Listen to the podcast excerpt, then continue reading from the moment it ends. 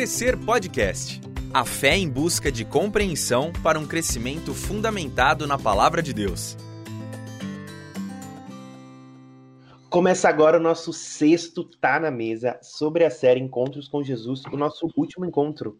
Seja muito bem-vindo e seja muito bem-vinda a essa mesa posta na presença de Jesus e ao redor do Evangelho, com irmãos repartindo aquilo que o Espírito tem ministrado ao nosso coração. Ao longo dessa conversa hoje, a gente vai procurar aprofundar mais nesse encontro de Jesus com Maria. Lembrando que você encontra lá no canal do YouTube da Lighthouse a meditação. Além disso, você pode fazer o download do e-book e se aprofundar mais. Na conversa de hoje, eu, a Giovana e a Marina vamos repartir aquilo que o Espírito ministrou no nosso coração. Tudo bem com vocês, meninas? Tudo bem, Dani. Tudo ótimo aqui, Dani. Então, para a gente começar assim, relembrando, Gi, relembra para a gente como é que foi esse encontro, aonde que ele está na Bíblia e como é que funcionou esse encontro de Jesus com Maria. Então, Dani, esse encontro, ele tá lá em Lucas 1, do versículo 26 até o 45. É, ele é muito legal porque ele retoma uma promessa feita há séculos, muitos séculos antes, para Davi. Ele retoma essa promessa porque ele é o início do cumprimento da promessa que Deus fez com Davi, de que o reino dele nunca teria fim. É, lá no versículo 26 de Lucas 1, diz que Deus enviou o anjo Gabriel a Nazaré, cidade da Galileia, a uma virgem prometida em casamento a um certo homem chamado José, descendente de Davi. O nome da virgem era Maria. É, então, ele é exatamente essa conversa que o anjo Gabriel teve com Maria, e eu vou até ler aqui exatamente as palavras que o anjo disse para ela. Ele diz assim no, cap... no versículo 30: Não tenha medo, Maria, você foi agraciada por Deus. Você ficará grávida e dará luz a um filho, e lhe porá o nome de Jesus. Ele será grande e será chamado Filho do Altíssimo. O Senhor Deus lhe dará o trono de seu pai Davi, e ele reinará para sempre sobre o povo de Jacó. Seu reino jamais terá fim. Então, o reino de Jesus jamais terá fim. E, a, e o encontro, é, Maria descobrindo que ela seria a mãe. Sim, é um pouco diferente, né? Porque todos os nossos outros encontros é Jesus já adulto no seu ministério encontrando pessoas, né? E nesse Sim. encontro é, é, o encontro do anúncio, né? É Jesus indo morar na barriga de Maria, né? Esse, esse anúncio de, de uma virgem e todo o que envolvia toda a situação nela, um anjo, coração, um casamento. Então, foi muitas emoções, digamos assim, né? Exatamente. Deus estava prestes a fazer algo extraordinário, que era enviar o seu filho através de uma mulher. E esse anúncio ele dizia respeito a um acontecimento miraculoso, não apenas porque Maria era virgem, mas também porque a própria natureza divina de Deus seria implantada nela de forma física. Isso, isso é absolutamente incrível. Sim. E para você, Marina, como que você acha que esse encontro é transformador e diferente de todos os outros? Eu acho que esse encontro para mim representa muito o que, que é a loucura dessa história e o extraordinário que é sobre a história de Jesus, sabe? Quem ia imaginar que o Salvador do mundo viria através de uma jovem virgem de logo Nazaré, que era uma cidade pequenininha, que não era tão conhecida assim naquela época, eu acho que veio, tipo, de uma forma completamente diferente do que as pessoas e os sábios da época provavelmente esperavam. Uma sociedade completamente patriarcal, né? Não vai esperar que o Salvador do mundo venha através de uma mulher como Maria, né? E eu acho que esse versículo me lembra, inclusive, do que fala em 1 Coríntios, né? Que fala que Deus escolheu as coisas loucas desse mundo para envergonhar os sábios e as coisas fracas para envergonhar os poderosos. Eu acho que esse encontro de um anjo e como a gente falou, é, a divindade de Deus é, se manifestando de forma física dentro dessa virgem, para mim, expressa toda essa loucura que confunde os sábios de hoje e da época também. Com toda certeza. E a gente, esse podcast nosso está indo para o ar na semana do Natal, né? Então ele é, ele é bem propício para isso. E realmente o que você falou é totalmente ao contrário, né? O judeu não esperava isso. Ninguém estava esperando que o Salvador viria desse jeito, que Deus ia se submeter a esse processo, né? Porque a gente às vezes para para se perguntar por que, que Deus já não veio adulto, grande, né? Mas Deus uhum. resolve fazer um bebê, resolve ser gerado nove meses na barriga de Maria. Eu gosto muito de uma frase, que eu não lembro de quem é, mas que ela diz assim, né? Que todo menino quer ser homem, que todo homem quer ser rei e todo rei quer ser Deus, mas só Deus quis se fazer menino, né? E é bem isso, né? Deus faz um menino, um bebê frágil ali, para que ele pudesse ser o salvador do mundo, né? E esse encontro de, de Maria com o anjo, depois que Maria recebe essa notícia, tem mais duas coisas aí, dois pontos, né? Primeiro com José e depois com Isabel. Como é que foi esse encontro de Maria com Isabel? O que, que acontece nesse encontro? Então, é, Isabel era da mesma família né, de Maria, se eu não me engano, ela é prima de Maria.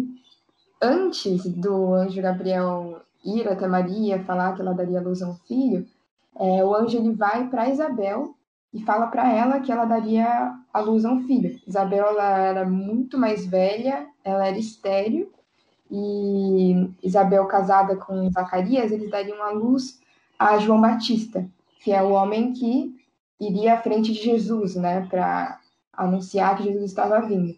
Então, Isabel também estava grávida.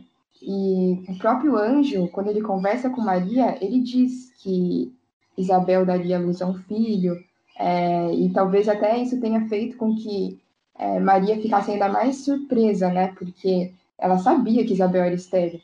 Então, tá aí mais um ponto para Maria se surpreender. E assim que o anjo deixa Maria, a primeira coisa que ela faz é ir visitar Isabel. E assim que Isabel vê Maria, o texto diz que o seu ventre se agitou então, o bebê dentro do ventre de Isabel se agitou. E isso foi puramente ali obra do Espírito Santo, né? E assim Isabel soube, comprovadamente, de que o Espírito Santo estava com Maria. E ela diz em alta voz para Maria: Bendita é você entre as mulheres, e bendito é o filho que você dará à luz. Então, essas palavras, com certeza, fortaleceram muito a fé de Maria. E depois o texto segue falando do cântico de Maria, né? Que é um cântico muito bonito, né? Como que você acha que a gente pode trazer tudo isso que a gente leu e aprendeu com Maria é, para a prática? Nossa, Nina, eu acho que são assim diversos pontos. A gente tem muito a aprender com a vida de Maria, é, com a vida dessa mulher tão jovem. Mas eu queria que a gente falasse aqui sobre quatro especificamente, quatro pontos. O primeiro deles é pensar. A primeira coisa que Maria faz é pensar. O texto diz, no versículo 29, diz assim: Mas, ao ouvir essas palavras, ela ficou muito perturbada e começou a pensar que saudação seria essa. Ela no comecinho, né, desse encontro. E a expressão começou a pensar, ela se refere no hebraico a deologístico, que significa usar a lógica, raciocinar com intensidade. Quer dizer que Maria ela estava usando o poder que ela tinha de raciocínio tá? para compreender tudo que ela estava escutando, né? o que ela estava ouvindo. E se a gente parar para pensar, hoje em dia nós também temos que o evangelho em si ele traz para as pessoas essa necessidade de pensar, né? A anunciação de que Jesus é o Deus encarnado e que ele estava entrando no útero de uma mulher virgem era e continua sendo um grande desafio para muitas, muitos povos, para muitos paradigmas e cosmovisões. Né? Então, exercer esse poder de, de pensar é algo que a gente também pode aplicar nos nossos dias atuais. Qual é a segunda coisa aí que você que a gente pode aprender com Maria? O segundo ponto é expressar as suas dúvidas. É, Maria, no versículo 34, Assim que o anjo diz para ela que ela daria à luz um filho, Maria diz: Como acontecerá isso se sou virgem? E no texto que a gente está usando como base, né, no livro Encontros com Jesus, o Tim Keller diz o seguinte: As dúvidas sinceras são humildes, porque levam você a indagar, não a erguer um muro apenas. E, quando você propõe uma pergunta autêntica, fica vulnerável de certa forma. A pergunta de Maria para o anjo, na verdade, solicita informações e a deixa aberta para a possibilidade de uma boa resposta, que talvez mudasse seu ponto de vista. As dúvidas sinceras, então, abrem-se para a crença. A partir dessa dúvida que Maria teve, o anjo disse para ela uma das frases né, que mais tem ajudado os homens até os dias de hoje. E ele diz no versículo 37: Porque para Deus nada é impossível. Gente pensa em quantas pessoas já não foram confortadas e conduzidas por essa declaração. Assim, acho que eu mesma na minha vida já usei isso como oração, como, reflexão diversas vezes. E dita assim, com essas palavras, é, essa sentença é única na Bíblia. A Bíblia tem outras passagens que falam que Deus é todo-poderoso, que Ele é, faz todas as coisas, para Ele nada é impossível, mas dita assim, com essas letras, nessa ordem, porque para Deus nada é impossível, é a única passagem na Bíblia. E o anjo só diz isso para ela porque Maria expressou suas dúvidas com sinceridade. Sim, a gente pode aprender com Maria que ela não teve dúvida, né? Ela, ela não duvidou, ela teve dúvida. Não, né? exato. É diferente, né? E, e, foi com humildade e sinceridade, né? É, ela entendeu que ela estava falando com um anjo vindo da parte de Deus e que ela poderia conversar com esse anjo, ela tinha abertura com ele. Então, essa dúvida eu não acho que foi no sentido de, nossa, não estou crendo, vou aqui levantar uma dúvida, mas foi uma conversa sincera mesmo que ela estava tendo e humilde, né? Nossa, sim, eu vejo assim também. Eu é, enxergo, ainda nos dias de hoje, assim, eu acho que é muito comum as pessoas tentarem colocar Deus e as suas coisas dentro de uma caixinha, dentro da lógica humana, para tentar se sentir mais confortável e tentar explicar todos os pontos de Deus, mas Deus é muito maior do que isso, para a gente simplesmente colocar numa caixinha e, tipo, só depois de entender tudo e a nossa é, lógica humana explicar tudo isso, a gente confia eu vejo que Maria foi tipo o oposto disso, sabe? É, uhum. não, não senti desconfiança na pergunta dela, né? Justamente, sei lá, um coração sincero mesmo. Eu acho que é assim que tem que ser o nosso relacionamento com Deus, sabe? É, a resposta que o anjo deu para ela é a resposta para todas as coisas da nossa vida, né? Porque para Deus nada é impossível e eu acho que essa resposta já destrói a caixinha que a gente tenta colocar Deus dentro, né? E não sei, é, como a Dica disse, né? Essa foi a única vez que foi citada dessa forma na Bíblia. E talvez se essa dúvida não tivesse surgido dentro do coração de Maria, isso não tivesse escrito dessa forma, né? Uma resposta tão certeira para tantas coisas, tipo, para a eternidade, para todas as questões da nossa vida. Então, é essa dúvida é muito importante. Essa busca pela compreensão, né? Acho que foi exatamente uhum. isso. Maria queria compreender, queria compreender mais o Senhor, queria compreender mais o que, que ele estava fazendo, queria conhecer mais a Deus mesmo. E qual que é a última coisa que a gente pode aprender com esse texto, Gi? Então, na verdade, tem mais dois pontos, Dani. O terceiro é sobre a entrega, né? A terceira coisa que Maria faz é entregar-se por completo.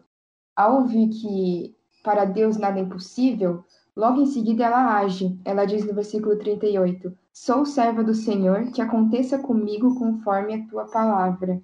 Ela aceita tudo aquilo que o anjo estava dizendo, né? Provavelmente ela quis dizer algo do tipo: Ah, eu desconheço tudo que você vai me pedir, Deus, mas eu quero fazer a sua palavra, eu quero fazer o que o Senhor está me ordenando, gostando ou não. Eu vou aceitar com paciência o que o Senhor mandar para minha vida, compreendendo ou não.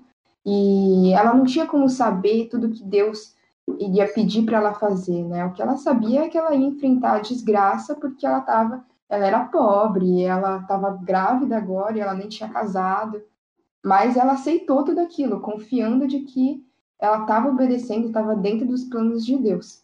E é legal a gente relembrar aqui que naquela época, uma jovem solteira, solteira que engravidasse, ela se arriscava a uma situação desastrosa na vida dela, né? A menos que o pai da criança concordasse se casar com ela, ela provavelmente ficaria solteira por toda a vida. Se o próprio pai dela a rejeitasse, ela podia ser forçada a implorar por dinheiro ou se prostituir para conseguir se sustentar.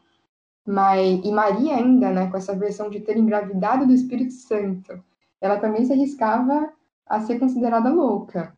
Então, apesar de tudo isso, Maria corre todos os riscos e ela aceita tudo aquilo que de, desgraça poderia vir para a vida dela, dizendo: cumpra-se em mim, segundo a tua palavra. E José também, né? Tem um texto paralelo lá em Mateus 1, do versículo 18 a 23, mostra como foi tudo isso na perspectiva de José. Porque a princípio ele quis romper o louvado. Quando ele ficou sabendo que Maria estava grávida, a primeira coisa que ele pensou foi que Maria é, havia tido relações sexuais com outro homem e ele quis romper o noivado. E a, as leis judaicas, elas eram a favor de, de José. E ao mesmo tempo também, mas o anjo do Senhor, ele vai até José e ele o instrui a casar com Maria.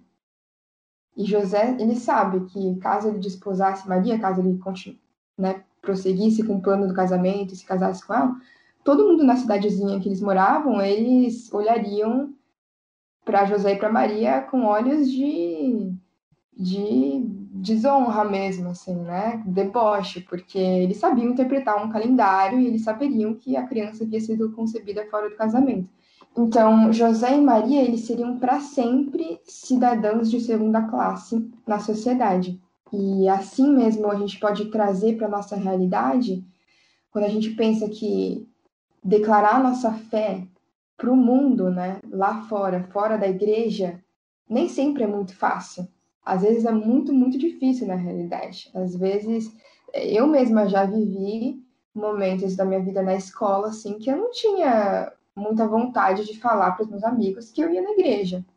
É, essa declaração de que nós somos cristãos, de que nós temos um Deus, de que nós nos convertemos, ela pode fazer com que a nossa reputação, né, entre aspas, venha a sofrer de alguma forma. Mas assim como Maria, como José, eles suportaram todas essas essas entre aspas humilhações, né? E Deus estava com eles. E esse mesmo Deus, ele também está com a gente. Então, se a gente passa por algum momento em que alguém zomba da gente pela nossa fé, ou fazem alguma coisa de ruim porque nós somos cristãos, a gente pode se fortalecer em Deus porque a gente tem a certeza de que Deus está conosco. E a gente pode usar essa história como base. Isso é muito legal também. Sim, esse encontro de Jesus com Maria, e não só com Maria também, né? Com José. O José merecia só um, um capítulo que. Porque que homem de fé, né? É, a fé que ele teve e a adoção que ele fez ali. Então, a gente pode aprender muito com José também, né? E a gente pode aprender muito com essa história também. Além disso, Gi, eu acho que muitas vezes por menos do que a gente ter a nossa condição social é, afetada ou a gente sofrer muito, acho que por menos a gente fica travado de falar de Deus, de anunciar o evangelho, às vezes por mera vergonha, isso já trava a gente. E essa história veio me constrange um pouco, porque você vê que é, duas pessoas colocaram em risco, literalmente, muitos aspectos da, da, das vidas deles, né? E ainda assim, Maria se coloca como uma serva do Senhor, fala para vontade dele ser feita na vida dela, arriscando tudo isso. E eu penso quantas vezes na minha vida podia ter arriscado muito, muito, muito menos e eu não, não tive essa de arriscar, entendeu? Então acho que é uma coisa que a gente deve parar e pensar, sabe?